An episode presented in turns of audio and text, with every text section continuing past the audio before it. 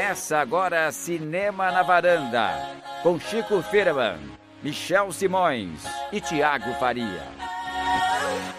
Olá, varandeiros! Estamos aqui novamente. Vocês ouviram? Essa foi a Shakira da trilha sonora do Zootopia. É, de cara, eu vou falar, Tiago, qual o batizado do episódio número 15 dessa semana? Primeiramente, boa noite, Michel. É... Tudo bem. Começando eu, de trabalho. Eu começo meio acelerado, é, né? Veio, nossa, pegou de surpresa. Eu, eu vim no embalo da música foi, aqui. já Parece o Flecha dos Utopia. Nossa senhora. Calma O aí. Flecha. É, enfim, a gente tá no episódio de número 15. E o nome desse episódio é carinhosamente dedicado a um filme que marcou a adolescência de muita gente, é Instintos Selvagens, que é o nome do episódio. Por quê Instintos Selvagens? Porque a gente vai falar sobre um desenho animado, Zootopia, que é sobre bichos fofinhos Não é fazendo animado, coisas... é filme de animação. Filme de animação, bem explicado. Nosso especialista em animação, Chico Firman, Ah, não, não veio Já não. corrigiu rapidamente. É, ele já veio aqui corrigir. já corrigiu os É, termos. que é um desculpa. filme sobre bichos fofinhos, mas que às vezes fazem coisas não tão fofinhas, né? Verdade. E a gente vai discutir um pouco sobre essas coisas que eles fazem.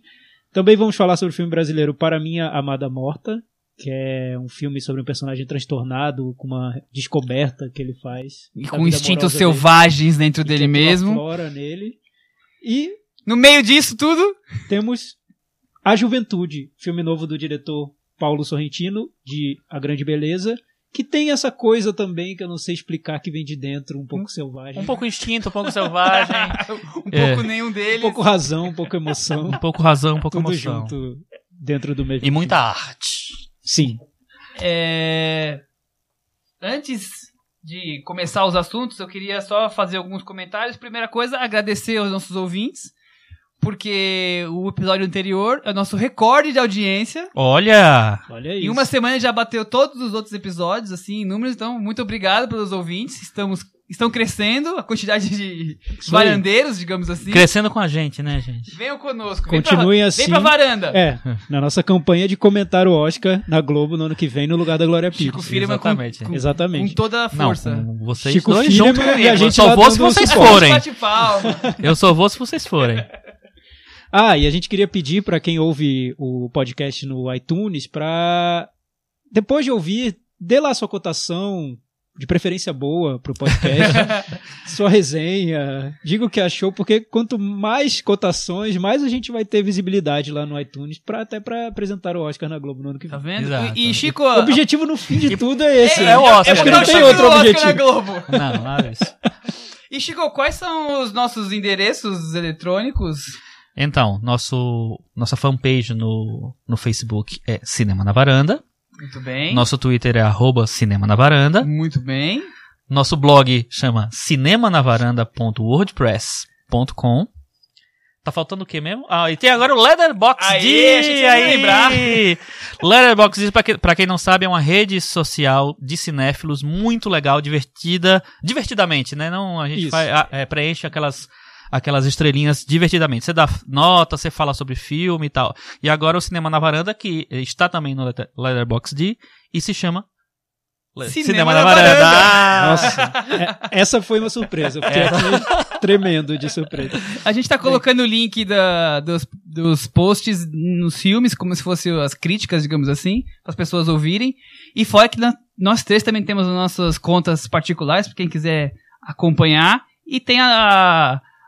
O Metavaranda tá sendo resumido lá com estrelinhas também, para ficar tudo coloridinho, igual o Letterboxd. Inclusive, Michel, a gente a gente tá na 15 edição, ou seja, a gente já tá ficando velho, né? Aqui na. Estamos comemorando hoje três meses já de Três programa. meses de programa. Ele, eu queria fazer um ranking do, do trimestre, mas ninguém quis. É, É e a é gente nunca é falou dos gente. nossos blogs aqui, Michel. É verdade. A gente não sabe fazer propaganda da gente É, mesmo. eu sou marketing Entendeu? zero. Então, é, meu blog é filmesdochico.com.br, entra lá. O do Michel, Toca, do, Cinéfilo. cinéfilo.com. E o meu não, não tem. Não O, o existe. Thiago abandonou. Não tem, é o Thiago aqui. já teve uns 25 blogs. Mais e ou de tempo menos. em tempo eles vão, eles É. vão morrendo, e às vezes ressurgem. O último, que é o Super 8, tá meio abandonado. Acabou. E a gente podia, inclusive, depois fazer um ranking dos blogs do Thiago. Olha que É. esse é bom. Essa-? Esse é bom. O Henrique. Miura vai ter que participar dessa eleição desse Henrique ranking. Miura, que é o nosso ouvinte do símbolo, coração. Que ele, ele me assustou essa semana. É, ele fez uns, ficou em silêncio. Ele ficou uma né? semana em silêncio. Ele, É, ele foi. sempre é Foi o primeiro que comenta, mas aí ontem eu chamei a atenção dele no Facebook e ele colocou lá que ele ouviu realmente, que foi meio atribulado e que ele falou- achou muito bom. Então, obrigado, Miura. Contamos bem. com a sua opinião. Então agora a gente vai para aquele bloco tão querido do podcast que é o can- Cantinho do Ouvinte. O Thiago acertou Nossa! o nome. É uma vitória. É. Temos jingle esse episódio? Cantinho do ouvinte. Isso. Está no ar. É, é o seguinte, na- no episódio anterior, a gente teve uma ouvinte, a Carolina Molina, que elogiou o Michel, disse que concordava com ele, que também não gostava do Tim Burton. E o Chico falou que ela achava que ela não existia. É, eu também falei. Aí ela mandou uma mensagem dizendo que existe sim. É, acompanha nosso, nosso podcast. A irmã dela acompanha também. A irmã foi lá correndo pra acordá-la e dizer que ela estava no podcast. A gente tinha citado a mensagem dela. E ela falou que ficou até com medo de que a gente tivesse falado mal dela. Imagina. Como falar mal dela? A Não, gente que nunca é fala isso? mal dos nossos ninguém, ouvintes. A gente nem sabia que ela existia direito. Exato. A gente tem três ouvintes e um amigo imaginário. A gente jamais fala mal deles. Cara, Todos o muito nome, queridos. O nome dela é Cara, Caroline Carolina Molina. Carolina. Carolina Então. Molina, quase um, uma brincadeira aí. Carol, sonora. Carol Molina. que ela diz? Carol, Carol. Vamos lá, a mensagem de Carolina Molina. Tá musical Ela diz o seguinte: o motivo da recomendação foi finalmente um podcast que fala de cinema de verdade, não só de super-heróis. Ela falou, mas eu gosto de super-heróis. Daí o programa, também. o programa dessa edição é do filme mais polêmico do momento, que era Batman vs Superman. Então não está fora do contexto.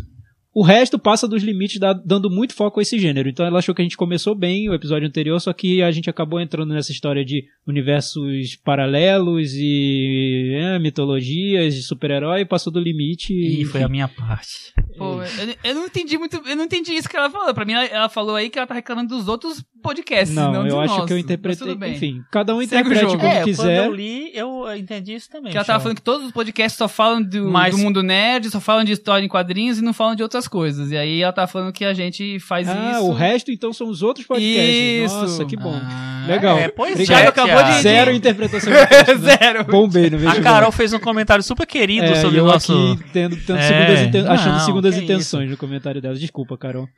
É, depois que eu vi o programa, eu volto com mais comentários. Ela não tinha ouvido ainda o podcast inteiro.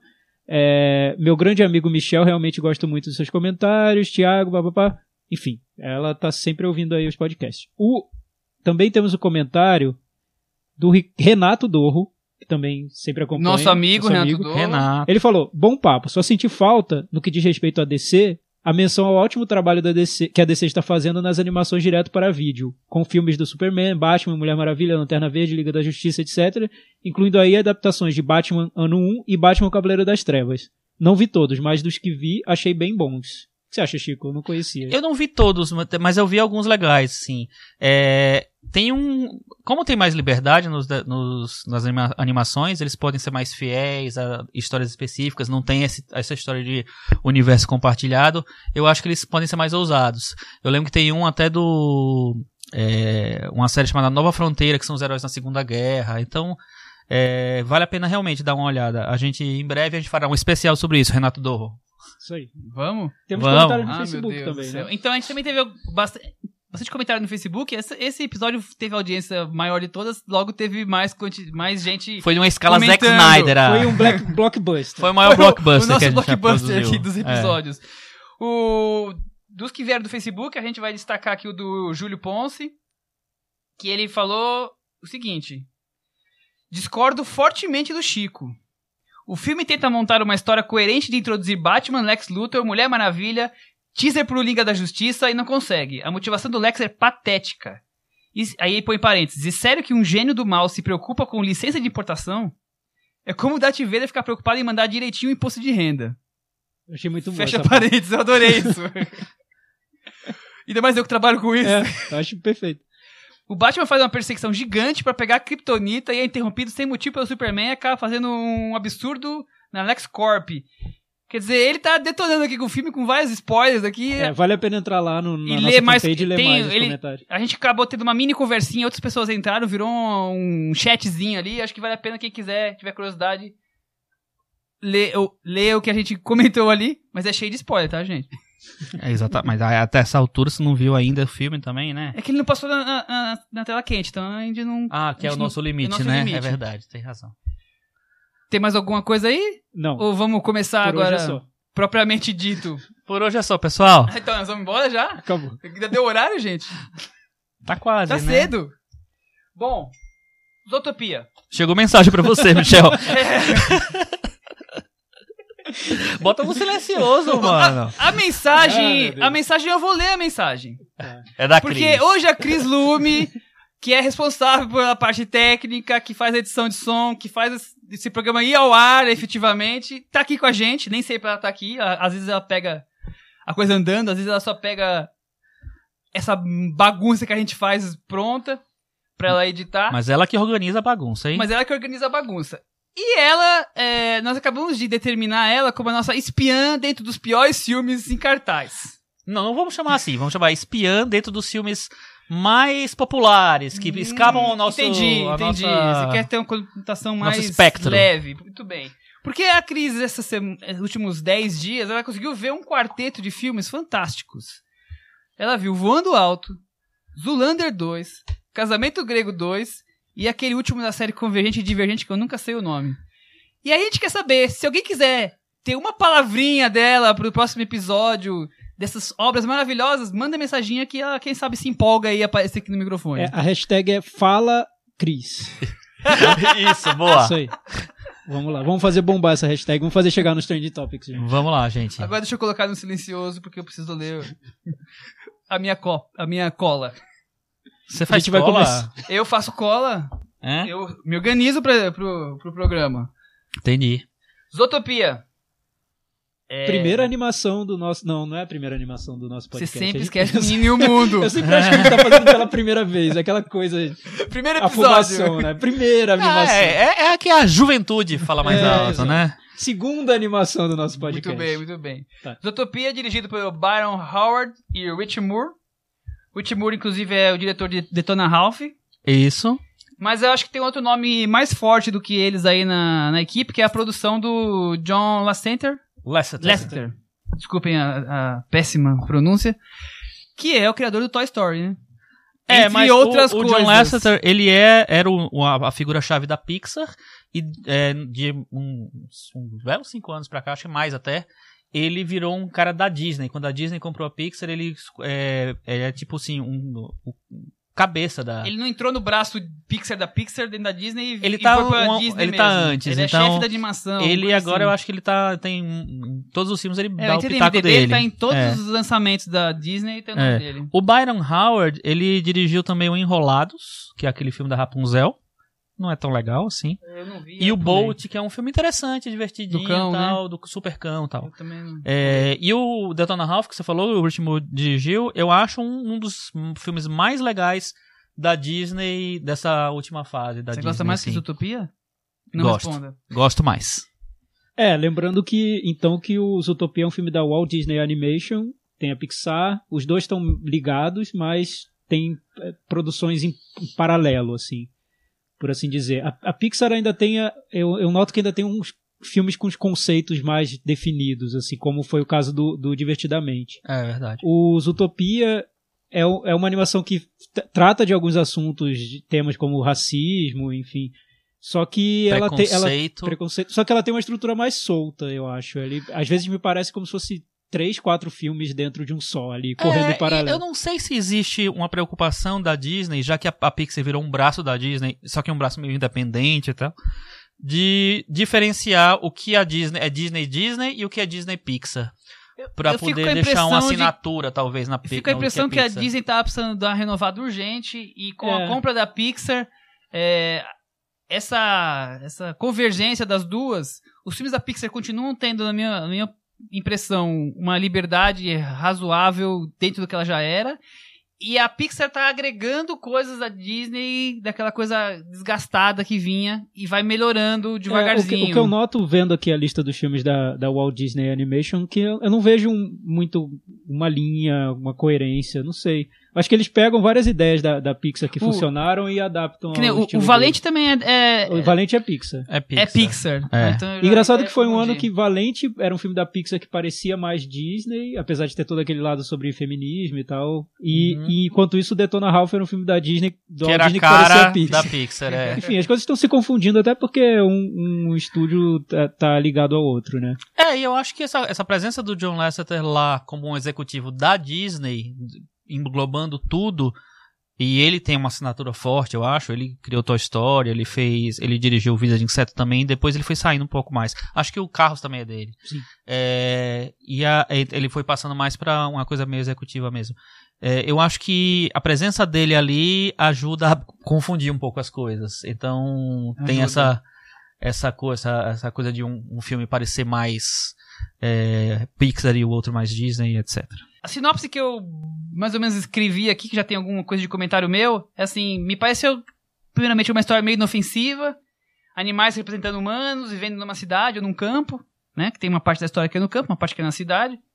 Então tem aquela coisa, profissão, dificuldade, pressão, malandro, escola. É, são Bullying. vários- bullying, vários, vários animais nesse mundo todo, né? E, e o segredo da- do filme são os subtextos que estão ali na, na história, né? Que eu, que eu vejo. Então, tem o subtexto dos sonhos, do busque seus sonhos, tem o subtexto de Zootopia, aquela metrópole gigante onde cada um pode ser o que quiser. É, na verdade, é, eles criam esse mundo utópico em que animais de todas de várias espécies conseguem viver em harmonia. sem um atacar o outro e devorar o outro. Então é mais ou menos por aí. Plantando tomates e etc. É. Cenouras. E, e, assim, convivendo, apesar de ser um, um animal é menorzinho, o outro é maior, mas eles conseguem conviver. Tem a cidade dos ratinhos, a coelhinha que Coelho. quer ser policial e ela tem que conviver com animais que são bem maiores que E a ela. parceira dela vira uma raposa, quer É, dizer, então. que parece meio impossível. Elefantes, rinocerontes, tem todos os animais, formigas, tem o que você puder imaginar. É, o, curi- o curioso do filme, que eu acho que é aí que vieram várias comparações com o, o mundo em que a gente vive e tudo, é que apesar dessa harmonia que tem na cidade entre animais de várias espécies, às vezes essa harmonia é quebrada por algo diferente que acontece. Que seria o equivalente ao racismo no mundo que a gente vive, preconceito e tal. É, não sei se, essa, se essas comparações ficam muito óbvias no filme ou não. O que, que você achou, Chico? Eu não acho que são óbvias. Eu acho que é, é o tema do filme é esse, né? É, com- é, é se existe um lugar certo para cada um ocupar, ou se as pessoas podem, sei lá, é, ocupar outras as pessoas ou os bichos, né, nesse mundo utópico. se eles podem ocupar é outros papéis na, na sociedade. Então tem a coelhinha que que vai- quer ser a primeira coelha policial. É, ao mesmo tempo, você tem o, no- no- é, o cara que é o chefe da polícia é um búfalo, o, a- o- o prefeito é um leão. São os predadores, né, que são ocupam aqueles cargos mais mais tradicionais. Então, eu acho que é- a- o jogo do filme é isso, é mostrar que todo mundo pode fazer tudo, é uma coisa meio que seja o que você quiser, né? E eu, eu- é, assim, não é, não acho que é óbvio, mas é o tema, não é, não tá escondendo também isso. Acho que isso fica claro. O que eu acho bem interessante no filme também é que eu acho que, que tem umas tramas meio elabo- bem elaboradas no filme. Por exemplo, a trama principal, o grande mistério que eles têm que descobrir e tal. Eu, eu vejo uma boa parte do filme quase um, um filme de gênero, um filme policial É, de mas é. pesqui, é, acho. perseguição. E eu acho bem construído. Super. a- a- Então, mas ao mesmo tempo, eu, eu, eu gosto do filme. Eu acho que ele se resolve bem, é divertido e tudo. Só que eu fico com essa impressão de que tem alguns filmes ali dentro do mesmo filme. Aham. É, tem essa trama de espionagem, como se fosse uma trama policial, de espionagem, mistério. Tem isso lá. Aham. Também tem uma trama de amadurecimento daquela personagem que vai pra cidade, sai do campo e vai pra cidade tentando conseguir ir atrás, perseguir os sonhos dela e tudo. Tem essa discussão sobre racismo e diferenças sociais, Preconceito, minorias, preconceito, né? minorias. E, e no, no meio do filme tem cenas, trechos que funcionam como curtas-metragens. O, o trecho do- dos bichos preguiça na repartição é um curta-metragem. Ah, Poder, funcionaria como um curta-metragem. Ele no filme ou fora do filme não faz diferença, mas ele ag- agrega. Não, faz pelo humor. diferença, Não, pelo humor, mas certeza. assim, pela trama em si não faria diferença. E, e eles separados funcionam muito bem. É, então, isso, isso eu acho diferente. Eu não sei se é, é bom ou ruim, não sei. Tô, tô vendo uma, uma característica do filme. Enquanto a, a Pixar, pelo menos filmes como Divertidamente, eles fecham um conceito muito bem definido e focam naquilo, esse filme ele abre em vários mini-filmes ali, várias possibilidades dentro daquele universo do Zootopia que eles inventam.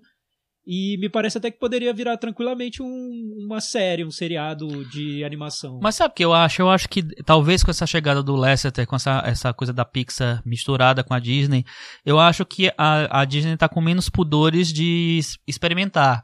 Então, é, o Detona Ralph, que a gente já comentou, que é um filme que tem cara de Pixar, é, é um filme bem experimental, até no traço, né? O traço dele que tem aquela coisa de videogame antigo tal. É, eu acho que ele, que ele, eles estão mais abertos para experimentações. Então, talvez num filme, se Zootopia tivesse sido feito, sei lá, 20 anos atrás, 15 anos atrás, talvez ele fosse mais simples, a trama fosse mais simples. É, e eu acho que a Pixar chegou e, e provou que as animações podiam ser mais complexas sem serem difíceis para as crianças. E eu acho que isso influenciou, de uma maneira geral, as animações blockbusters. É, então eu acho que, que o Zootopia tem umas, uma- uns riscos que ele corre ali que são consequências disso. Mas eu acho que ele tem também uma cara de blockbuster, assim, de super produção. Aham. É, me lembrou um pouco, e é um filme que eu não gosto, mas me lembrou um pouco o que é o Piratas do Caribe, que é um filme que você entra nele e parece que tem vários filmezinhos lá dentro, tem várias traminhas, tem vários, tem um, um- uma parte do filme que é, que é de humor, tem uma parte que é uma trama de mistério, tem tudo tá ali dentro, como se fosse um Aham. passeio num parque de divers- diversão, né? Aham. É, não sei. eu Literalmente, né? É, Porque eu- era um- é- é- veio disso, né? com- Exato. Eu fiquei com essa impressão nos Utopia, que é algo que eu não sinto quando eu vejo, vejo filmes da, da Pixar. Enfim, é, é o, o, o estilo dele. Não sei se é, se é meio que uma tendência nessa de blockbuster criar esses filmes que são grandes é, produtos de entretenimento para você passar um, um tempo vendo e para agradar diferentes públicos. O filme é longo, tem quase duas horas de duração. É, não sei. Eu acho realmente que, que é uma consequência disso. Assim, por exemplo, mesmo no Frozen, que é uma animação, tem, é, tem uma temática bem convencional, é, é a, a volta da Disney aos, aos filmes de princesa. É, e aos musicais mesmo, porque é, é um filme musical, tem música o tempo inteiro.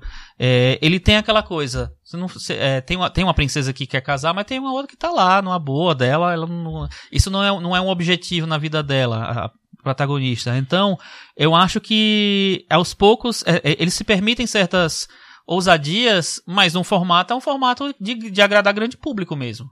É, eu pe- percebo isso nos últimos filmes da Disney grandes, assim. Mas o que, eu, o que eu acho legal é que, claro, os subtextos bem colocados, como eles colocam, sem ser muito piegas, sem ser nada piegas, funciona bem. Mas o que eu acho legal, por exemplo, é. Durante muitos, muitos anos, as animações de maior sucesso tinham um, um formato de personagens igual. Monstros, que vem com Monstro S.A.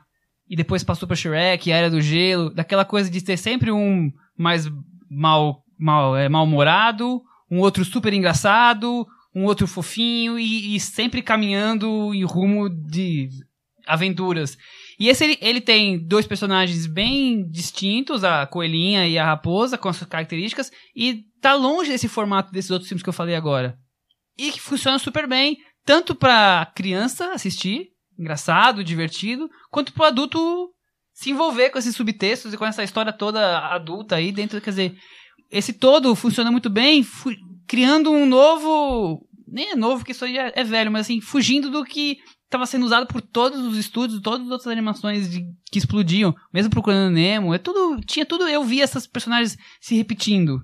Eu não acho tão diferente, viu, Michel? Eu acho que o que talvez é, seja mais claro nos Utopia é que, por exemplo, essa lógica do policial bom e o parceiro malvado é uma lógica de cinema policial Total, dos total. anos de Por isso que eu falei que é o E- filme e de de- gênero policial. E até de comédia também, de comédia policial, essas coisas, sabe? Eu, eu acho que eles meio que incorporam um pouco disso, mas eu não sei se é tão diferente, não, não acho tão diferente assim de, de outros filmes. Eu entendo o que você quis dizer. Não acho tão diferente, mas é, eu, o que eu acho é que o no, no Zootopia funciona porque ele é, talvez até por esse negócio de, de ser que você falou, Thiago, de fazer pequenos curtas, assim, ele funciona em vários aspectos. Então você tem o, o- o momento do bicho preguiça, que talvez seja o, o- a coisa fofinha tal do filme. Você tem o, o ratinho o poderoso chefão, que é, uma- é um momento super São cinéfilo do filme. Os momentos coadjuvantes que É. roubam a cena. Né? Exatamente. Você tem aquele momento em que é, eles vão entrar no, no lugar lá e tem os lobos. E aí ele faz uma piada, assim, que inclusive é uma piada um pouco racista, né? Ali talvez seja o racismo do filme tá ali, porque eles chamam os lobos de imbecis, assim, então.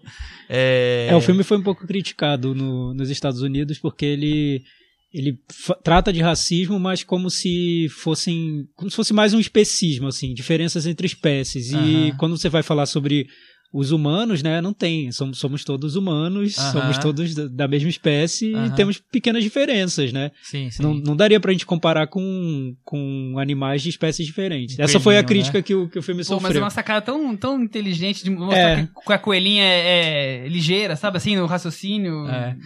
Tem, tem umas piadinhas que eu acho maravilhosas, assim, pontuais no filme. Eu lembro que tem a plaquinha da cidade da coelha, e aí tem o número de habitantes, que é uma coisa tradicional americana, e a, daí eles vão passando a... Não para de crescer, é, coelho, o tempo né? inteiro, porque... Não, o que, eu, o que eu acho bem legal no filme é quando ele vai pra cidade dos ratinhos, né? Isso eu acho muito legal, porque muda totalmente a- até a escala mesmo do filme e como ele fazer pra combinar escalas diferentes de cidades. Nossa, isso eu acho super complexo numa animação, né? Ô, Zack Snyder, vamos assistir Zootopia É, pra entender então, de escala. tá. Mas assim, por outro lado, eu, eu- eu concordo com o Chico. Eu não vejo nada, ao mesmo tempo eu não vejo nada muito diferente nesse filme. É como ele tem algo que ele, ele leva para um lado mais genérico. Difícil falar genérico para esse filme. Eu, eu acho que ele é bom, ele funciona. Só que às vezes parece que ele tá, pra mim, costurando alguns episódios de seriados de animação. Assim, eu não sei, eu não vejo uma ideia muito forte assim no é filme tipo inteiro. uma coxa de retalhos que Exato, bonita. é, e É, algumas acho- são, funcionam mais que outras. Mas, sabe? que, mas no, no todo funciona o conjunto é, é, é divertido, assim, eu diria. Então, mas eu... eu- não consigo juntar isso tudo e falar, nossa, que filme bem resolvido, como foi o Não, eu Divertidamente. também não acho que é um Sim, eu acho que, ah, filme. que filme divertido. E tem partes que são muito melhores que outras Sim, e tal. Eu acho que o que, o, que a grande história que eles, eles embarcam é o racismo. É o, Sim, a- isso o tá perspassando o preconceito filme. tal. É, é, a, é a linha espinha dorsal. E aí eles vão também trafegando em todos os. Porque eu acho que eles querem atingir o maior número de, de pessoas possível. Então. Ele tenta agradar todos com, com os coadjuvantes, com as, as, as subtramas e tal. É, eu tava vendo até na, na ficha técnica do filme tem sete pessoas que escreveram a história do filme, dois roteiristas. Então, assim, é quase equipe mesmo de, de seriado, né? Aham. Muita gente escrevendo, muita gente tendo ideia pra trechos do filme. Eu imagino que tenha funcionado um pouco como colcha de retalhos mesmo. E eles agradecem no final ao Brad Bird, que é o diretor dos Incríveis. Aham. E é engraçado que o, o, o escopo do filme, assim, o tamanho do filme me lembra um pouco os Incríveis, assim, de ser um filme de animação grande, assim, que, que, que tem um espaço amplo. Não sei, algo no filme me lembrou os Incríveis do Brad Bird. Hum. Apesar de que eu acho os Incríveis um filme muito mais focado no que ele quer contar. É, também acho. Acho que um filme, um filme tem uma outra proposta, talvez. Deixa eu ver. Enfim, Michel, me fale sobre o Flecha. Flecha? o Flecha é. Não, mas me fale na velocidade do Flecha. O Flecha. É Oh, muito engraçado. Nossa, cara. eu achei genial. Não, a, A minha sacada- sessão veio abaixo. Desculpa que é um spoiler, mas não é um. Como ele é um coadjuvante na história, não é um spoiler. Mas a sacada de colocar os bichos preguiça de funcionário público. É. Só ali eu já comecei a rir e foi rindo até acabar, até a saída do bicho preguiça. E é engraçado que eu achei que essa brincadeira de funcionário público preguiçoso e tal fosse uma coisa mais brasileira. Você já viu que é mundial, não, né? né? Que é Mundial, mundial, é. Foi o Em- momento Relatos Selvagens do filme. É, né? Exatamente, assim. E é, a- o, a- o momento em que a, a, a raposa lá faz a piada que o Flecha começa a rir, cara. é- Aí Aí é o máximo, né? Não, o a minha veio a minha abaixo. veio abaixo, é, assim. também. Os pais, as, as crianças e eu que tava no meio dos Até as dois. poltronas estavam rindo, eu acho, aquela flecha. Foi muito bom. Vamos pro Meta Varanda? Vamos lá. Ah, lembrando que quem fez esse. Quem fez a voz da, da coelhinha no Brasil. Vocês viram dublado ou Eu vi legendado? dublado. Eu também Eu vi vi dublado. dublado. Eu não sei. Se tinha teve legendado. legendado. Eu procurei, no cinema que eu fui, não tinha. É, engraçado. Animação, eu não me importo de ver dublado, É. porque a, a dublagem brasileira eu acho muito boa. Pra animação, eu acho que funciona bastante, porque tem muito animador bom no. Oh, é, é, Dublador. Muito dublador bom no Brasil. É, Mas, enfim, se, se tiver legendado, eu prefiro ver. Só que a, a dublagem era a Monique Ozzy que faz a, a, a coelhinha, coelhinha. lá. Então, achei bem interessante a, E a o é o trabalho dela. Lombardi, o né? Rodrigo Lombardi. Que e é super tá mal, engraçado, não. né? Porque eu descobri que era Monique Ozzy, eu fiquei com a Monique Ozzy na cabeça durante o filme e eu identifiquei a Monique Ozzy. E sabe-se lá por que raios eu achei que o- a raposa era o Otaviano. Ah, E aí terminou o filme e falei, "Ah, até que o Otaviano tá bem no filme. falei, gente, não é o Otaviano. Não, nunca, tá vendo? Nunca tá bem, gente. não, mas o Otaviano, ele fez alguma, é, alguma animação. É, ele parece fez que ele dublagem, dubla é. bem. Ele, ele- ele, se eu não me engano, tem um papel dele no Divertidamente, eu acho. É, É. exato. Acho que foi. Então esse foi Zootopia, o desenho da Disney, que é o grande sucesso, aí, um dos grandes Do sucessos do, momento, ano. É. O Batman e Superman ainda não conseguiu superar a Utopia na bilheteria. mundialmente falando. Nem não. nos Estados Unidos. Olha isso. É. Quer dizer, Batman aí, foi, tá- só, foi só a primeira semana, é isso. Quer dizer, siga Talvez. seus sonhos, então. É. Essa mensagem de Qualquer hoje. um pode ser o que É quiser. isso. E trabalhe sua escala. E Chico Firma, qual a sua nota? Minha nota pro Utopia é 7, né, Michel? Sua nota é 7, por favor, não mude. É. A minha é seis. A minha também é 6, com isso, Zootopia na escala metavarana alcançou 63 pontos. O que significa? Que ele é empatado com Brooklyn Ou e seja, com Tarantino, Os Oito Odiados. ou seja, veja o filme, vale a pena. Não, ver. nota boa. Acima de seis vale, é que vale a pena. pena. Não, Sim, sim. Acima e o, de seis a gente recomendaria, É, assim. e Super Mich- recomendado. e o seis. Michel dá 6 pra animação, hein, Thiago? Não, Michel da Seis Nossa assim, é porque é boa mesmo. Tá? Vai falar o quê, né? Já ganhou o Oscar. Nossa senhora, já ganhou Oscar. Já ganhou o Oscar. É. Vamos pro próximo assunto, que a coisa começou a descambar. Qual é o próximo? O próximo, vocês estão animados? Então nós vamos falar de Paolo Sorrentino. Nossa Oh, linda Mamma juventude. Aquele diretor, assim, que não sei porquê. Ulala. Fala em Sorrentino me faz lembrar em Arritu. Me lembra muito também. Eu lembrei muito não, de não, Eu acho que eu. tem um problema de escala dos dois também. Dos dois, né? Dos dois. Nossa, olha só, Zack Snyder, Tarantino, Tarantino, ó, é, Sorrentino e nosso querido Inharitu. amigo Inharitu, Inharitu. Pessoas com problemas de escala. Aguardem o livro O Problema da Escala por Chico Firman. Até o fim do ano ele sai. Se preparem que vai ser bombástico. É, antes de começar a falar do filme, eu queria fazer uma pergunta, assim... Sinceramente. Você não vai falar nada sobre o filme, você já vai jogar a pergunta. É. É, porque é antes Tá, do filme. entendi. É Vamos uma- ver um se é antes do assim. filme mesmo ou se ele quer dar um golpe. Não tem golpe nenhum dessa vez. Dessa vez Não vai ter golpe. Vocês gostam de um filme do Sorrentino? Eu acho o Divo um filme interessante. Eu acho razoável pra ok, eu digo. Tá caindo já, né? é só, né? Interessante. Ok. Porque eu não gosto de nenhum filme do Sorrentino. Eu já, desde o Divo, eu vi todos. Eles, os filmes do Sorrentino, todos passam em Não, Cannes. só acho que lembrando, desde- só lembrando rapidamente pro, pro ouvinte que também não tem É, obrigação de saber que Eu é ia, o eu ia falar, mas É, vai o você. Will, Will Divo, o filme de 2008, foi o filme que passou na competição de Cannes, Festival de Cannes, e foi aquela revelação. Foi exibido no, no mesmo ano do Gomorra, e na época falavam que estava chegando um novo cinema italiano, que viria a mudar tudo e. Exatamente. E esses dois filmes representavam essa nova onda. E o Divo concorreu até um Oscar de maquiagem. Foi? Foi. Então, e o Divo é um... E ele era. Eu não lembro quem ganhou esse ano de ator, mas ele era super o, é, requisitado pra ganhar a Cannes de ator, o Tony Servillo. Tony Servillo, né? É, todo servido. É, o Will Divo é uma sátira biográfica sobre um político italiano, o Giulio Andreotti, e é um filme com uma carga satírica bem forte, assim. Ele tem vários, várias jogadas ali de, de comédia e de charge até. Às vezes lembra um filme do Guy Ritchie, aquela montagem acelerada, enfim. Nossa. Foi comparado a Taran- de Tarantino para pro infinito. É, ele é, o céu é o limite. É. Sorrentino é o Tarantino, então. É, da nesse início eu É, acho que é- é. é bom falar que nós estamos começando com o Divo, porque a gente acompanhou a carreira dele a partir do Divo quando ele explodiu, mas ele tem filmes anteriores a, Isso. a esse. Ele tem, sei lá, uns 3, 4 antes. E aí depois ele fez Aí o filme depois do ele Robert fez. Smith. É, que é o pior filme, um dos piores filmes da humanidade. Eu não que vi é esse filme. Aqui é o meu lugar. Aqui é o meu lugar. Que é 2011, pavoroso. também exibido no Festival de Cannes, Começa com uma ideia legal de botar o Champagne. fazendo é, Robert Smith. Fazendo o Robert Smith do The Cure, Ótima assim. ideia. Depois vira uma, uma corrida em, em road movie contra nazismo e vingança, que é uma coisa estapafúrdia. Tá bom, resumindo, ele ganhou o Oscar em- por A Grande Beleza de 2003, que, Que vem- foi o filme que ele. Que vem logo a seguir, né? é, o, E é o foi- filme mais cultuado dele. Muita cultuado gente dele. gosta do filme, muita gente desgosta do filme. Exato. O Thiago gosta? Eu não gosto. E o Michel? Não gosto, nenhum, inclusive. É isso aí, gente. então, Tá, vamos lá. e agora veio a Juventude, que ele também exibiu no Festival de Cannes. Ele virou um queridinho de, de Cannes. Todo filme dele passa lá. Desde- É, Acho que desde Consequência do Amor, se eu não me engano, que é um anterior aí o Divo. Sim. E esse, a Juventude não ganhou nada, né? Pelo que eu Não, mas foi indicado a ator, né?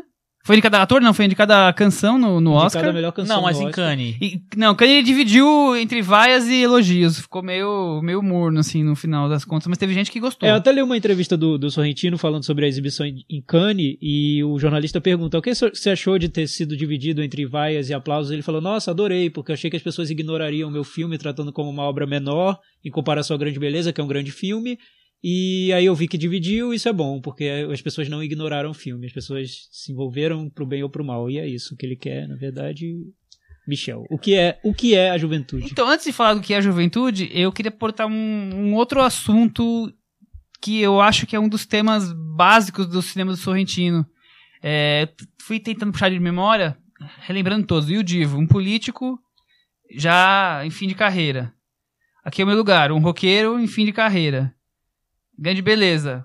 Um escritor já vivendo pós os seus tempos áureos. E agora. Não, só escreveu um livro. Nos também, anos 60. Também. É, e agora a juventude sobre dois atores, já- atores não, um ator, um cineasta e um regente com mais de 80 anos. Quer dizer, a velhice é um assunto mais que recorrente no cinema do Sorrentino. Acho que não só a velhice, acho que mais essa fase da um pouco da decadência, do pós-sucesso. Também, É. também. Decadence avec elegance. Mais que a velhice. A, a decadência A vida depois do sucesso. pode né? ser A bem vida colocado. depois do auge, assim. Não sei. Talvez esteja por aí o cinema dele. Mas, No, assim- no A Juventude são dois personagens principais. Um, um é um cineasta, interpretado pela Harvey Keitel, e outro é um maestro, interpretado pelo Michael Caine. E os dois estão naquela fase da vida em que o melhor já passou e eles estão lá lembrando do- dos momentos. É, e, e eles estão num, num hotel, que é um hotel meio spa, onde aparentemente as celebridades vão, vão descansar e fugir dos holofotes. Como Maradona. Como tá lá o Maradona, tá lá um ator que super bombado, que é o Paul Dano. E A Miss Universo. a tá Miss lá também. Universo tá lá, quer dizer, tá todo mundo lá que quer fugir um pouco dos holofotes, vivendo. Não, não é um meio férias daquilo, né? Parece que eles estão querendo meio ficar distantes do que tá acontecendo, assim. Então é, é nesse contexto que a história rola. O Harvey Keitel tá lá. Por isso que eu falo que não é férias, porque ele tá lá com a equipe inteira dele do filme que ele tá querendo produzir, escrever um roteiro, que, ele, que é o último filme dele, que ele acha que vai ser o grande filme, sei meio que ele não sabe nem como é que vai ser o roteiro, como é que ele acha que vai ser um grande filme, né? Mas assim. É, é a ideia da decadência que você não consegue enxergar que já passou seu tempo, talvez, né? E nesse mundo tá lá o Michael Caine fazendo o papel principal, é, vivendo a- o peso da, da viuvez e, e a relação dele com a, com, a, com a filha, que é a Rachel Weisz. Né, seu Chico? É, eu, eu- eu- sinceramente, eu tenho um desgosto tão grande de falar desse filme, porque eu achei tudo tão errado nesse filme que. Tá, deixa eu começar. sincera- pra Deixa mim é o grande Hotel Budapeste do mal. grande Não. Hotel Budapeste, o cenário é super fundamental no filme. Eu acho que nesse filme ele também tenta transformar o cenário em fundamental. Porque ficam os Só que dois. é pelo é o contrário, sabe? É, é a maneira é, é, contrária de enxergar o mundo e a vida. Que Então, ficam os dois lamentando as paixões da infância, as, as decepções, ficam um muro de lamentações, né?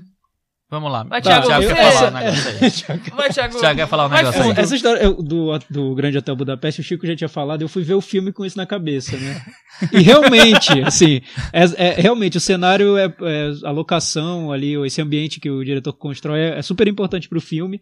Esse spa no- nos Alpes suíços. Eu acho que ele quis fazer um espaço ali suspenso no mundo, assim, como se fosse um, um meio paraíso, inferno, purgatório, tudo no mesmo lugar onde aqueles personagens se encontram, fora da realidade de todos eles, onde eles vão de férias para ter um momento É de tipo reflexão. um, um spin-off da vida deles. É, é um, um purgatório, a ilha, a ilha de Lost deles, né? A Ilha de Lost.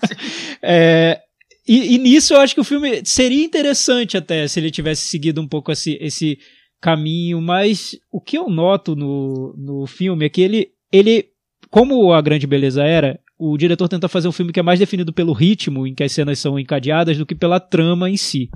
Ele é, tem sequências musicais, tem várias vinhetas de, de humor até meio nonsense, tem brincadeiras com videoclipes, tem sátira do, de Hollywood, da indústria do entretenimento, tudo isso misturado ali, como se fosse um, um, uma colagem né, de, de referências e, e estilos dele.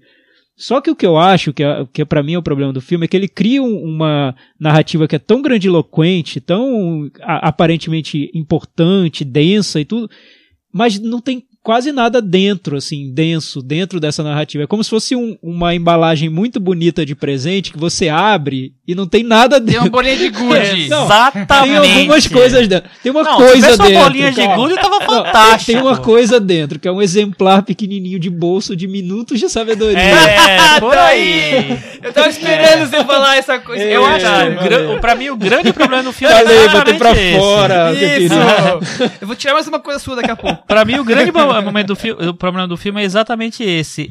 Ele, teoricamente, ele parte de uma ideia interessante, mas ele é tão. é- é, eu acho que ele quer ser tão. São tantas Importante. imagens plasticamente bonitas, É. tantas experiências da vida, É. né? Essa Não, coisa é- superlativa. Não, ele joga, e ele joga ele com ser- temas fortes, né? Que é a velhice Grandes, versus a juventude, morte. o corpo deteriorando. É, exatamente. Enfim, tudo tá lá É. e tal. E assim, aí eu acho que aí pronto, aí ele aí começa a cagar, né? Porque ele vai. Desculpa aí, pessoal. Mas assim, é- aí ele vai num. Olha aí o problema da escala de novo. Assim, ele vai numa. É, a intensidade é tão grande das coisas, tudo é tão. é, a ambição é tão grande que ele não dá conta de nada. É um filme vazio. Eu não acho que ele consegue dar uma, uma posição sobre a vida em nenhum aspecto. É, é, pra mim, ele, no, resumindo, ele tenta fazer uma experiência transcendental em busca da clareza da vida. É isso que ele Nossa. tenta. Nossa. Eu, Bonito, eu, eu peguei essas palavras quase do- da cabeça do Sorrentino. Que bonito. Não, e tem cenas. É que eu, que eu queria lembrar algumas, mas é, realmente, pra Não mim foi, lembra, foi muito é melhor difícil não ficar ver. lembrando. assim, foi muito difícil ver o filme. Eu fiquei. Não, e o pior que o filme é incomodado. grande, né?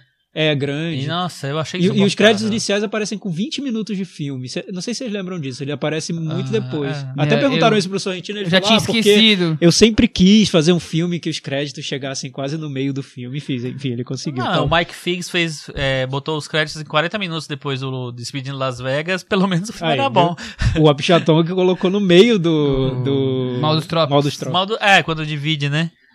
Ô, Enfim. Thiago, você falou aqui antes do, antes do ar é, da relação Fellini Não, a Sorrentino. foi no Eternamente Sua. Quando eles estão saindo do da cidade pro Ah, campo, aí tá. entram os É créditos verdade, mas iniciais. só porque é só o corte Voltando. da história, não, não, tem créditos.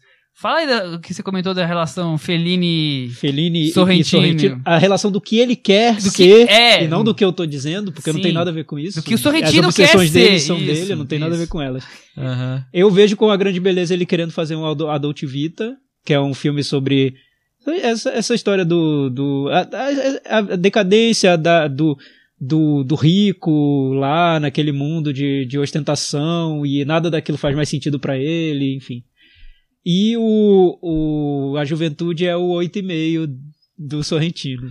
Ai, meu Deus. Até dói falar isso. Né? Dói, mas eu nem dói. sou tão Dói, mas assim quando do você falou isso aqui hoje, eu concordei gênero, número e grau. E é o que eu, é meu filme Tem uma cena que o, personagem do Harvey Keitel é um diretor de cinema, então é o gancho pra ele fazer todas as referências cinematográficas que ele quis fazer. Tem um momento que ele encontra os personagens do, do- dos filmes que ele fez. E tem uma personagem que é a Carrie, a estranha, tomando banho de sangue. Eu falei, gente, será que é o Brian de Palma esse personagem? Não, enfim, não, não vou muito longe. Referências não faltam. Aquela Agora- coisa meio nonsense, né? De ficar olhando os jovens dançando e É. fica aquela coisa. É meio Fellini mesmo. É. Agora, Chupando. é, E também no universo meio paralelo ali de sonho, né? Um, um um ambiente que não, não é muito a realidade, é, um, é como se fosse um sonho, né? Agora é A cara da interessante Cris como Lume ele- lembrando do filme tá sensacional, gente. Agora é Bem, interessante vírgula. como ah, os atores caíram na lábia dele, né? Porque ele consegue um elenco muito bom. Michael Caine, Harvey Keitel, Jane Fonda, Rachel Weisz. A Jane Fonda é Paul um negócio Dano. legal do filme. Ah, eu acho. Eu não É, acho. eu não gosto da cena Eu não dela. acho. Eu, Eu- acho. Eu acho. Exagerado, aquela Não. coisa, mas é, foi Ah, eu a coisa acho que eu quase, quase o crítico da Dama na Água. O A crítico da. Dama na Água. Puta. Muito bem lembrado. Eu acho quase isso. Fiquei sabe? branco. Achei. Achei. Eu vi a dama na água, fiquei em. Não, não dá. Não dá. Lembre disso, você É. vai ver e vai lembrar vai anotar. da Enfim, Michael Caine é um ator que eu adoro. O Harvey Keitel também é um ator que eu adoro, tal. E eu acho que eles caíram na armadilha do Tarantino, ou do Tarantino, do Sorrentino. Sorrentino, assim. Por favor, não confunda Tarantino com Sorrentino. É, se bem que se ele continuar nesse negócio do Oito Odiados, vai ficar igual. Às vezes o Tarantino tem problemas de escala também. Muitos não problemas. Tem, tem verdade, é Pô, verdade. mas o pior filme do Tarantino É melhor que o melhor do Sorrentino, provavelmente, né? É. Sim, deve ser, enfim. É porque eu acho que o Tarantino não. O problema do Sorrentino, que eu acho, em grande parte do problema, é que ele quer, ele quer trazer essas reflexões sobre a vida, só que em vez de fazer de um jeito. Ele quer ser em Arthur Em- Mas e em vez de fazer isso Não, ele subentendido, ele, ele coloca na- no diálogo do personagem, falando essas reflexões que são muito bobinhas, pueris, né? Por exemplo, tem uma cena do filme, essa eu lembro, o Harvey Keitel vai com uma luneta, tem um grupo dos roteiristas dele que são roteiristas jovens, ele bota a luneta e fala, olha, vocês estão vendo esse- desse lado da luneta, vocês estão vendo tudo distante, e isso é, é- é a, a- a velhice, porque você vê o passado e o passado tá longe, já na juventude você vê o futuro e o futuro tá perto, sabe? Usando uma literal. luneta. ele consegue cri- criar metáfora É- didática, é né? bobo, é muito bobo, é muito ruim. Eu não sei, assim, é- é- é, eu acho que a ambição em. em- Se você não. não- é, assim, é legal ter ambição em qualquer coisa que você faz, e no cinema não vejo problema nisso. A não ser que a sua ambição seja ser ambicioso. Que eu acho que é um negócio que fica meio. é, você não consegue dar conta da, da, da sua proposta e você jo- fica jogando uma coisa que termina em nada, termina nela mesma, entendeu? E eu acho que o problema do, do Sorrentino, pra mim, um dos grandes problemas é esse. Ele joga as coisas muito pra cima e não consegue dar conta da proposta dele. Então fica um negócio vazio, fica oco. O filme dele pra mim é oco, entendeu? Eu, é, em relação à grande beleza, eu acho que a juventude, a juventude é muito pior. Muito Ah, sem pior. dúvida nenhuma. O, o Grande Beleza eu ainda enxerga algumas qualidades. É, ainda também, tem é, é algumas... o filme que eu menos desgosto dele, porque eu desgosto de todos, o que eu menos desgosto dele é a Grande Beleza. Porque eu ainda acho que há um, um que é interessante na relação do escritor decadente com comparando com a cidade de Roma, aquela coisa que já passou também do- dos seus tempos áureos, aquela coisa antiga. Eu, eu vejo um quê de alguma coisa que parece que vai acertar, mas não acerta. Ah, não sei, mas eu. Mas o resto é assim, horrível a, a grande dele. beleza eu acho, eu acho muito ruim. Eu acho que tá no mesmo nível do- da juventude. O que me incomoda nesse discurso de, de tudo tá decadente, tudo, é que às vezes vira um discurso do, do velhinho gritando pras nuvens, assim, old man yelling at clouds, né? Do, do. É, que é tudo. Lembra um pouco o, o As Invasões Bárbaras do Danny Arcan, que é aquela coisa, vamos nos reunir pra falar como o mundo tá degradado. É. Ai, que coisa. Como né? na nossa época era Como na melhor. nossa época era tão melhor, e olha como as É. coisas viraram, as pessoas ouvindo essas musiquinhas horríveis, vendo esses clipes que são tenebrosos, essa coisa bizarra, sabe? É, é uma nostalgia muito. né, é, muito. De velho ranzinza mesmo. Ranzinza. Velho ranzinza, é. bem colocado. bem Exatamente. colocado. Tiago, uma pergunta vou fazer pra você. Você acha. é, o, o- o- talvez o, o Sorrentino e o Matteo Garrone, naquela época também, queriam ser a renovação do cinema italiano. Você acha que tem um cineasta italiano realmente bom? Atualmente. Nossa, eu teria Em que lembrar agora. O que eu por- gosto muito é o Nani Moretti. É, mas mas o não Animate é acabou, novo. de, É. acabou de encerrar a carreira dele, né? Encerrou? Ele Como disse assim? que o último filme foi o último filme dele. Sério? Ah, é? É. O Minha Minha, Madre? Madre? Minha Madre foi o último Foi filme o dele. último filme Ele dele? falou. Eu não vi Que isso, isso, não. Michel? falou Você veio com essa bomba agora? Ah, é? Achei que você sabia, faz um ano, Kanye, do Nossa, passado, sério? Ele disse que era o último filme. Ah, não vamos crer nisso, não. Eu não tô lembrando, mas certamente tem. É que eu não, não, não tá. Não tô lembrando agora. É, Chico. que assim. Você é lembra porque- de algum? É porque teve uma época que o cinema italiano tinha um- um- uns, tipo, uns 4, 5 gênios simultaneamente. é, Mas você está falando dos anos 60, né? Então, eu sei, mas assim, essa Faz época tempo, não voltou né? mais, né? Não, não Porque voltou. você tinha Fellini, você tinha o Visconti, você tinha lá, Antonioni. o Antonioni, você tinha o- o- os, os caras da comédia, o Mori Monicelli, é, tinha o Ettore Scola, enfim, tinha sempre algum cineasta interessante ac- acontecendo. Esses que acontecem hoje em dia, eu sinceramente Não, não, não- não, me dizem nada. Kanye ainda pegou o Sorrentino e, e- e sempre teve o Moretti como os grandes nomes do cinema italiano, tanto que eles passam em Cannes, não em Veneza. Mas de renovação, o Sorrentino não me parece, o Garrone não me parece e os outros que surgiram também, muito menos. Eu não vou nem lembrar o nome do Bortoni, sei lá, os- ninguém vinga. Não, não tem filme bom italiano na média. Michel, Meta Varanda? Meta Varanda. O, o filme já foi longe demais do que ele. Ele merecia um tempo mais curto do que ele Exatamente, ganhou. exatamente, é. Merecia. Chico Firman, qual a sua nota? A minha, sendo bastante Não generoso, chuta a canela do Sorrentino que ele tá ouvindo, hein? eu vou dar nota 1 para a Um, juventude. um. O nome do- é, ficou a juventude A ou a juventude. juventude? É, a a juventude. juventude. Sim. Beleza. Um. Porque Tiago. o Juventude é o do Domingos de Oliveira, que é melhor. Que é um filme bom. Muito bom. Tiago Faria. Dois. Dois! Dois. Estamos, estamos foi subindo uma escadinha. Eu gosto da trilha, da parte country americana do que eles que um dos dos músicos do, que, que fazem parte do elenco do filme é o Mark Kozelek, que é do que ele atende por Sun Kill Moon, E ele fez discos muito bons, eu adoro o trabalho Eu dele. Ele tá Moon, no filme e, e tem músicas do Sun Kill Moon na trilha, que são as músicas mais dedilhadas, meio country e tal. Eu acho legal essa parte.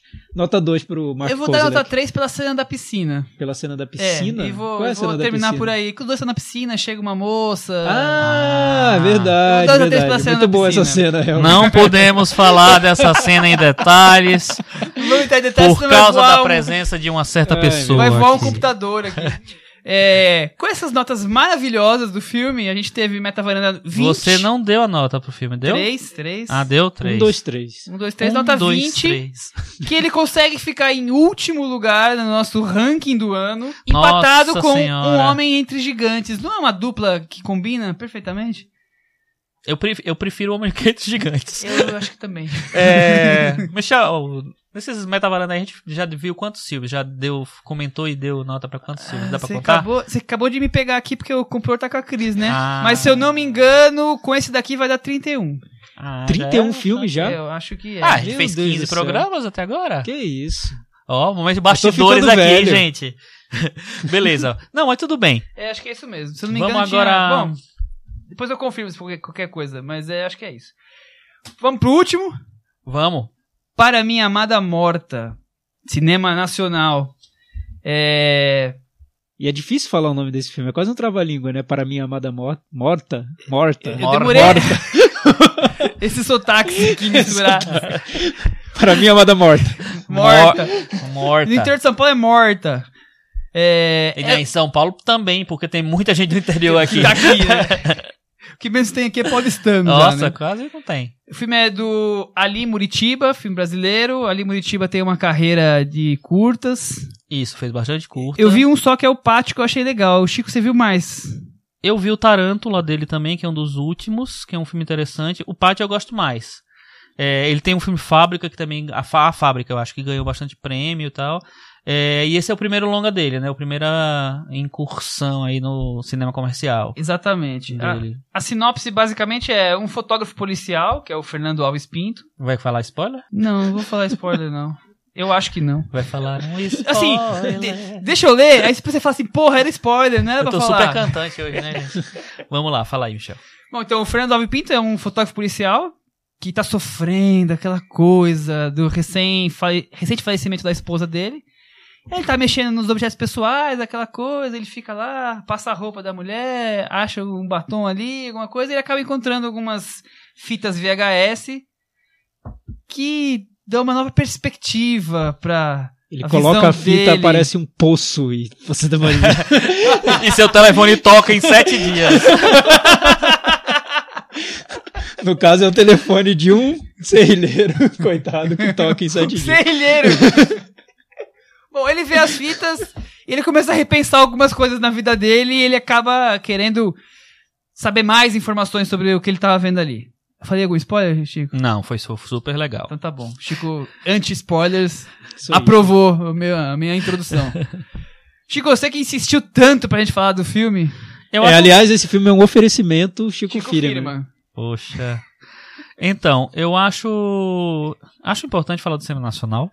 Muito bem, muito bem colocado. E eu acho que é um filme interessante, porque é um diretor que veio de curtas, é a primeira é, tentativa dele de fazer um, um longa-metragem dentro do. do- no- enfim, lançado né, em circuito e tal. Comercialmente, né? É. E, e- teve uma grande promoção, assim. É, foi, ba- foi bastante comentado e É. tal. É, eu acho que ele é bem engajado nessa coisa de, de divulgação do filme e tal. É, o filme passou na Mostra de Cinema São Paulo, é, passou em outros festivais, eu acho, né?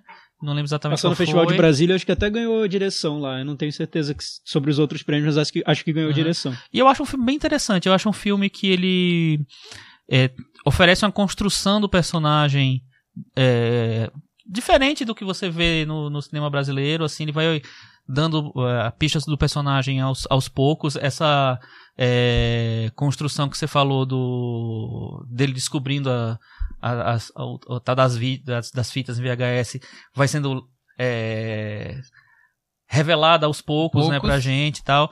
Eu acho que a maneira como ele é, constrói o personagem é interessante. Eu acho que o filme tem uma dá um refresco ali numa na, na estrutura que a gente vê sempre no cinema brasileiro, assim, né, recentemente. E aí, Thiago? É, eu, eu concordo um, um pouco com o Chico. Eu acho que é, que é legal a forma do filme, como o filme trata o personagem principal. Porque imagina, é um personagem que perdeu a, a esposa, cria um filho na casa dele, aquele clima meio de, de tentar ainda lidar com a perda. Ele, acho que, eu não, não lembro direito o que acontece, mas ele sempre pega as roupas da mulher e leva de um canto pro outro da casa, arruma fica- armário, fica arruma sapato. passando a roupa, aquela É, coisa de. aquela coisa de tentar lidar com o luto. né? Exatamente, não tá É. conseguindo. E, e aí ele descobre essa fita, é aquele momento em que você começa a descobrir coisas sobre a pessoa com quem você vivia e essas coisas mostram que a pessoa não era exatamente aquela que você imaginava que ela era. É, isso pra mim é, é, é- é bem interessante. Eu acho que renderia filmes maravilhosos. Já deve ter rendido até, eu não lembro, mas é uma trama forte de você descobrir a pessoa que você amava depois que ela morreu e perceber que ela era totalmente diferente de, de quem você imaginava. Bem, mas a partir Ou daí. que tinha alguns segredos, vai. É, que tinha segredos. A partir daí o filme toma um rumo que é esse, esse personagem totalmente transtornado ainda pela perda da, da mulher, decide desvendar esse segredo de que é, o vídeo, é- eu vou, vou, vou dar Você um vai dar spoiler médio spoiler, tá? entendi. É, é o início do filme. O vídeo é de uma traição. Ele, ele descobre que a mulher traía com um, um outro homem e aí ele vai atrás desse homem pra saber quem ele é. Enfim. A partir daí o filme ganha um tom de quase de um thriller, porque ele vai perseguir esse homem. Como a gente, o espectador, não sabe muito bem quem é esse personagem, a gente não sabe do que ele é capaz, a gente sabe que ele trabalha na polícia e tem uma arma. Já, di- já diz muita coisa. Mas enfim, a gente não sabe do que ele é capaz. Então ele vai atrás desse desse desse person... desse amante e a gente fica perguntando se ele vai quer se vingar, quer matar esse esse esse homem, quer se infiltrar na família desse cara pra provocar alguma tragédia. O que ele quer fazer? Quer se aproximar de uma certa maneira, talvez, da mulher que É, sumiu. da O grande, filha o grande lance do adolescente. filme é essa coisa dúbia, né? Que você Quem nunca é esse sabe. personagem? Do que ele é capaz? de Exatamente, você nunca sabe do que ele é capaz. Se É. ele vai ser agressivo, se ele vai ser condescendente. É, se- então, Você não essa- sabe que vai essa- ser explosão. Pois é, em, em tese, o filme, eu acho que quem fez essa comparação foi o Felipe Furtado, que ele comparou com o filho dos irmãos Dardenne. E acho que é bem por aí o tom. Você não sabe muito bem o que vai acontecer.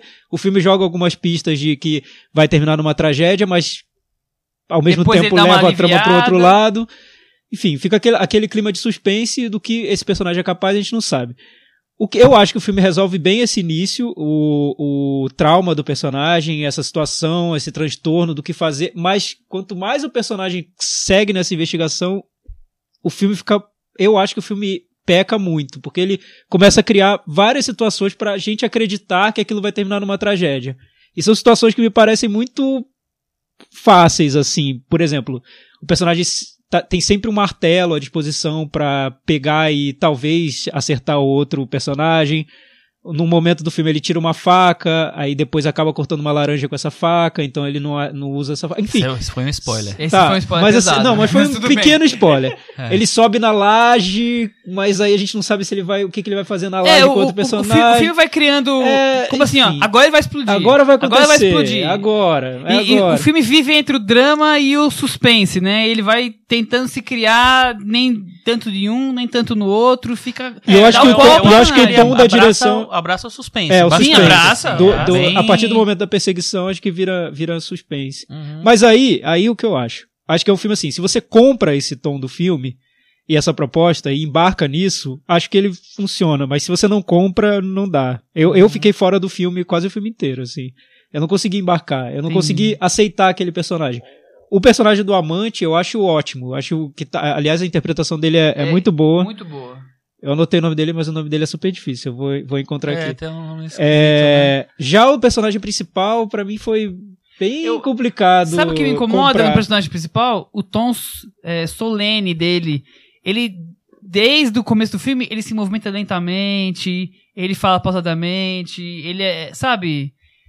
É uma coisa que não me soa muito natural. Tá sempre lá, pra cá. Mas eu acho que tem um tom meio, meio impostado. né? Exatamente. É, tal- acho que tem também, mas é, eu acho e interessante. Isso não me, não me isso. vende o que ele quer vender da ideia do thriller.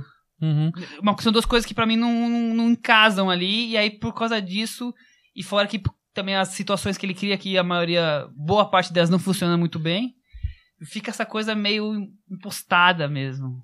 É, porque, porque foi uma opção dele. Ele poderia Sim. ter contado essa história sem ser um thriller, né? O personagem se aproximando da vida do outro pra querer conhecer e Voyeur, e se uma aproximação envolve. e saber por que a mulher dele fez aquilo, né? Quem é a mulher dele? Por que ela se envolveu com aquele, com aquele cara? Sim. Né? E descobrir mais. Mas o filme quer usar esse tom de thriller e eu não sei se ele tem se ele tem toda essa capacidade pra fazer um thriller. Qu- Quanto mais as sacadinhas vão pro lado thriller, menos funcionam. Quanto mais as sacadinhas vão pro lado dramático, funciona melhor. É, e- isso, Eu isso acho eu concordo de você- Eu com concordo. você. Eu acho que ele, é- ele funciona mais nessa. na- quando ele tem uma carga dramática mais forte do que quando ele é, vai pro suspense. Deliberadamente. deliber- é, de uma maneira mais, mais forte, vamos dizer assim.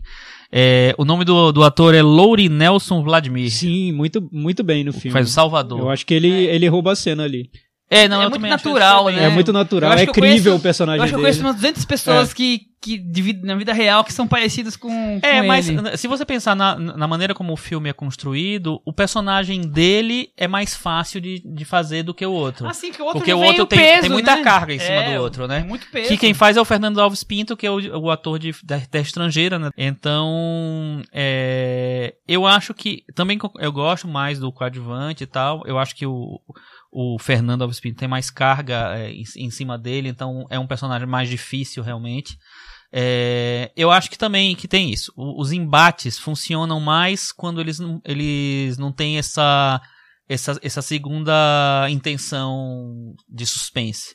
Eu acho que quando tem uma. Um, O intencional do roteiro, né? Quando foge É. o intencional do roteiro, a coisa funciona melhor. É...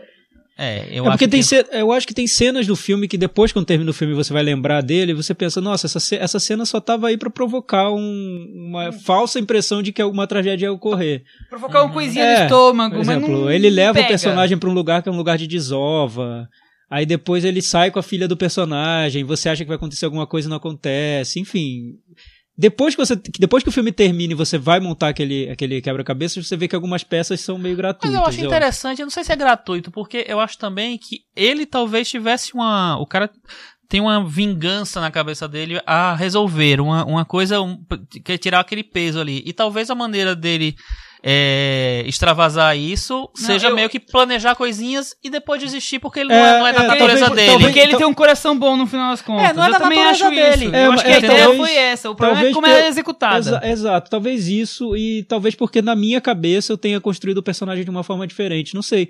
O início do filme me fez construir um personagem, não, não, eu não pensei num personagem que ia sair se vingando e, e matando todo mundo. Apesar dele ser um fotógrafo da polícia, o início do filme me dá, me dá a impressão de ser um cara pacato, assim. Um cara do tranquilo. bem. Não sei, não sei se foi um problema de construção do personagem ou se eu criei esse personagem Uhum. na minha cabeça. Porque tem muito isso também.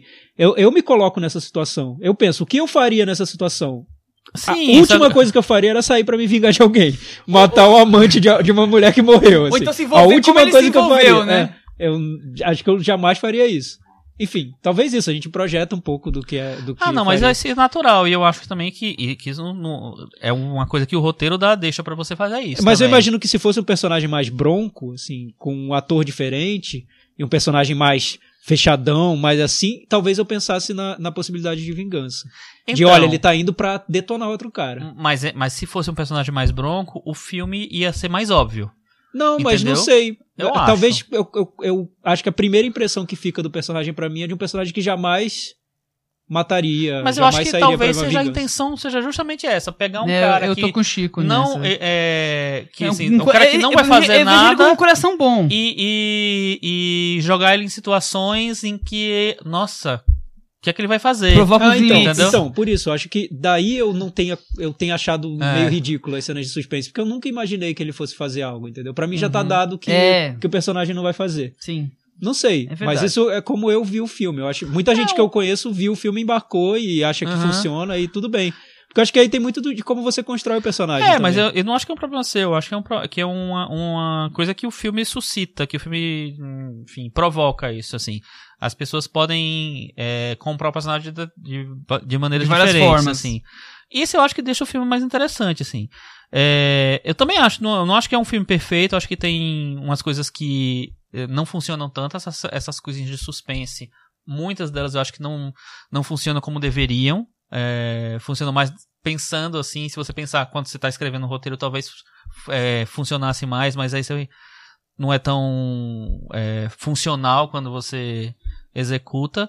Mas é um filme que eu acho diferenciado nesse, num cenário. e arriscado num, num cenário de, de, de longa-metragem brasileiro. Assim. É, no cinema nacional que tá tão documentários ou Globo Filmes, Filmes, qualquer coisa que ou- surja eu já, eu já fico animado, pelo menos, de ter a atitude Ainda de mais quando trabalha diferentes. com gênero, né? Exatamente, É tão, é tão é. É, e eu acho que o cinema brasileiro tá começando a se arriscar mais em gênero. Eu acho tão legal isso.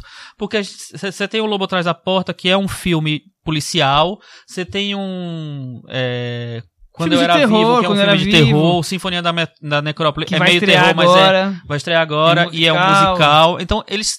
A gente tá tendo mais filme ousado, assim, e abraçando o gênero. Eu acho isso muito legal, porque.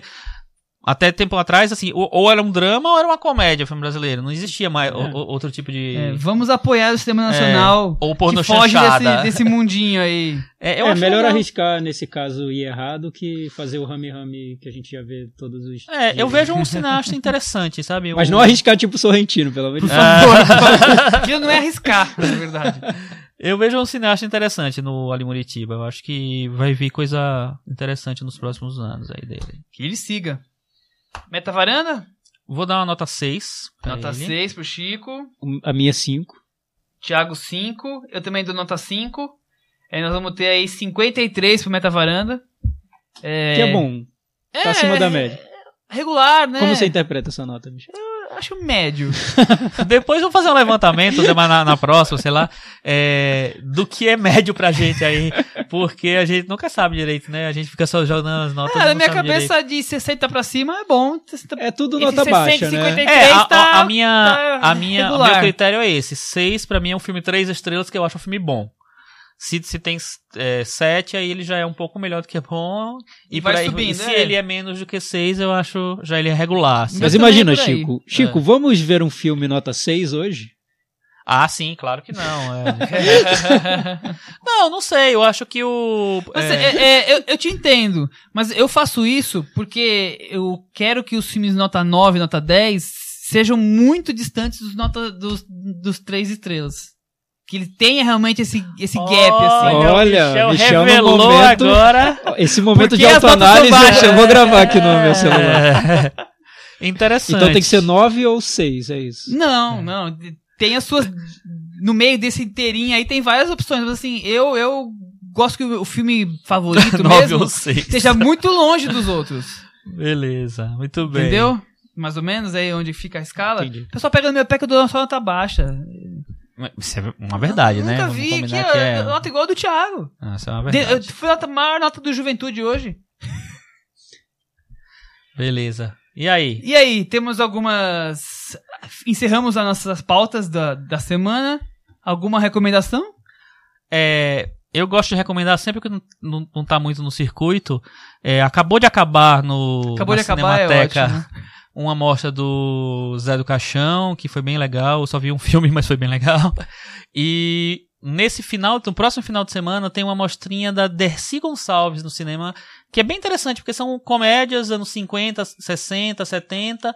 E são, é, acho que só é de sexta a domingo, se não me engano, então tem poucos filmes. Curta temporada como Mas dia eu no acho teatro. que vale pra você conhecer um cinema que é, um cinema brasileiro que é muito pouco Lembrado agora. lembrado. Então, eu acho que vale ver essas comedinhas da Desi Gonçalves lá no, na Cinemateca. Cinemateca é um lugar muito legal de ir, então. Cinemateca é... E já, já, já é um belo passeio. é- O que você recomenda, Michel? Eu não recomendo nada. Você Então não recomenda nada? Como assim? Você só pede recomenda recomendação? nada, É. Ah. Bem, eu não- também não tinha grande coisa pra recomendar. Eu vou recomendar, mas eu vou recomendar, já que a gente falou sobre a juventude, a gente falou sobre o, Não, o você vai Mark. Kozelek. O Sorrentino ele vai Não. recomendar. Eu vou, eu vou, a gente falou sobre o Mark Kozelek, que lança discos como Sun Kill Moon. Eu queria recomendar, por causa da juventude, o disco mais recente dele, que é Universal Themes, que é o nome do disco. Por quê? Porque uma das músicas do disco ele conta como foi ir para os Alpes Suíços, convidado pelo Sorrentino para fazer um filme. Ah, é? Na música Encontrando Paul? Dano e. Sério? Ele conta Olha toda a história só. dos bastidores da juventude, tem nessa música. O disco é bem legal. Não é tão bom quanto o anterior, que chama Band, que é uma obra-prima, mas é muito bom, vale a pena ouvir. Então, se você quer saber tudo que rolou no Bastidores da Juventude, Tá lá na música. você tem que, você do tem que ouvir essa música. Mas os bastidores do filme são melhores que o filme. São, são. A música Até é porque não precisa de muito esforço. Michel, eu esque- eu esqueci de perguntar isso pra você. Eu vou fazer aqui um. interromper o bloco das recomendações. Gosto particular agora Quando eu vi ouvindo. o, o- a juventude, é, eu lembrei em alguns momentos de um filme que você gosta muito, que é Magnolia. O que, que você acha disso? É, Eu acho que ele não devia fazer essa comparação, não. Essa coisa do uso da música no filme. Que triste comparação. Um filme tão ruim, um filme tão bom. Eu não lembro de sapo caindo no Juventude. Tem? Não, tem sapo caindo no Juventude. Ah, entendi. E, e Ninguém não tem nove sapada, histórias né? acontecendo ao mesmo tempo. E não tem Paul Thomas Anderson. Com, não tem Paul Thomas Anderson não é a mesma coisa. Eu acho que ele tem uma referência de Paul Thomas Anderson. Sério? Eu acho que tem. Ih, será? Tem. Tem. Você vai pesquisar sobre isso e trazer pra gente na semana que vem. Pra eu ficar mais feliz. E se vocês que não. quiserem sugerir pautas, temas que a gente possa é, trabalhar aqui, a gente vai sempre né, trabalhar de acordo com as estreias, juntando com um, um Casar filme que alguma, tá- algum assunto com ligado. algum filme que esteja estreando, que a gente mas assim, mandem sugestões pra gente que a gente tá de ouvidos e olhos atentos. Com certeza. É, pra falar que eu não vou dar nenhuma, assim. Estreou no Netflix esses dias um filme que passou meio relâmpago aqui, estreou no finalzinho do ano, que foi o Macbeth. Que eu achei um filme bem legal. Acho Que é interessante com o filme também. é- é do- Michael Fassbender, Michael Fassbender e a direção do, Marion Cotillard. do australiano é, Justin Kurzel. Eu acho que é uma recomendação legal. E eu tinha sugerido a gente debater rapidamente filmes que estrearam no primeiro trimestre e acabou a conversa interna virando para uma possível ranking. A gente acabou matando as duas ideias. Ou seja, não vai ter filme, não vai ter ranking. É isso, acabou. Exatamente. Mas eu, eu queria Não só. vai ter golpe. não vai ter golpe. Aqui não vai ter golpe. Eu queria só citar três filmes que eu gosto que a gente acabou não comentando. Um é o Boi Neon, brasileiro, do Acho Gabriel bom, Máscaro. gosto bastante. É é- Máscaro? Mascaro, Mascaro, né? Mascaro, desculpa. É, não sei, não. Eu, eu- eu sempre que eu achei É Máscaro. que eu acho- sempre Que que aliás eu- tá passando nos Estados Unidos agora em mostras, Ah, é? eu acho. É, Neon Bull. Neon Bull. Neon É. Neon Bull. Foi, foi- ele rodou vários festivais internacionais, foi super bombadinho ele. Uhum. A História da Minha Morte, que eu gosto, filme pequeno, um filme é, espanhol, do Alberto Serra, ou Alberto Serra, sei lá como é que, como é que pronuncia. E relembrar que eu já falei uma frase rapidinha um dia, do que vem antes, Lave Dias, que estreou aqui em São Paulo Relâmpago, no CCSP. Então é isso. Olha, Rio, olha gente, a sessão tripla que o Michel tá sugerindo pra vocês. Boi Neon, História de Minha Morte e do que Do vem antes. antes. Legal. Muito bom. Você começa a ver as- a- ao meio-dia e termina a ver à meia-noite. Por causa do Lave Dias, porque os outros têm Levem do, normal, tá? levem Dorflex. Recomendo Dorflex. Um filme legalzinho, legalzinho, né? Legal, bom, que a gente não comentou também que estreou foi o É o Amor do Paul Vecchiali, Ah, é filme esqueci desse. francês, é bem interessante. interessante. Como diria a Glória. Como diria e Thiago E Faria. Thiago Faria. Tá Thiago, Thiago Pires. Bom, Acabou, né? acabou. Manda e-mail pra gente, fanpage, manda mensagem, mensagem no blog. O Thiago adora responder as mensagens no blog.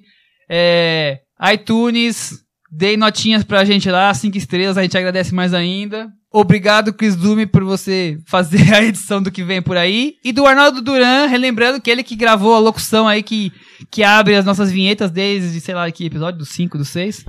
Brigadão, é bom relembrar isso. E votem. Cris Lume vai comentar ou não vai comentar? Deve comentar ou deve não come- não comentar os filmes que a gente não comentou? Usem a nossa hashtag e, e pra terminar a gente Hashtag fica com... que é? Fa- é? Eu esqueci. Fala Cris! Hashtag Fala Cris!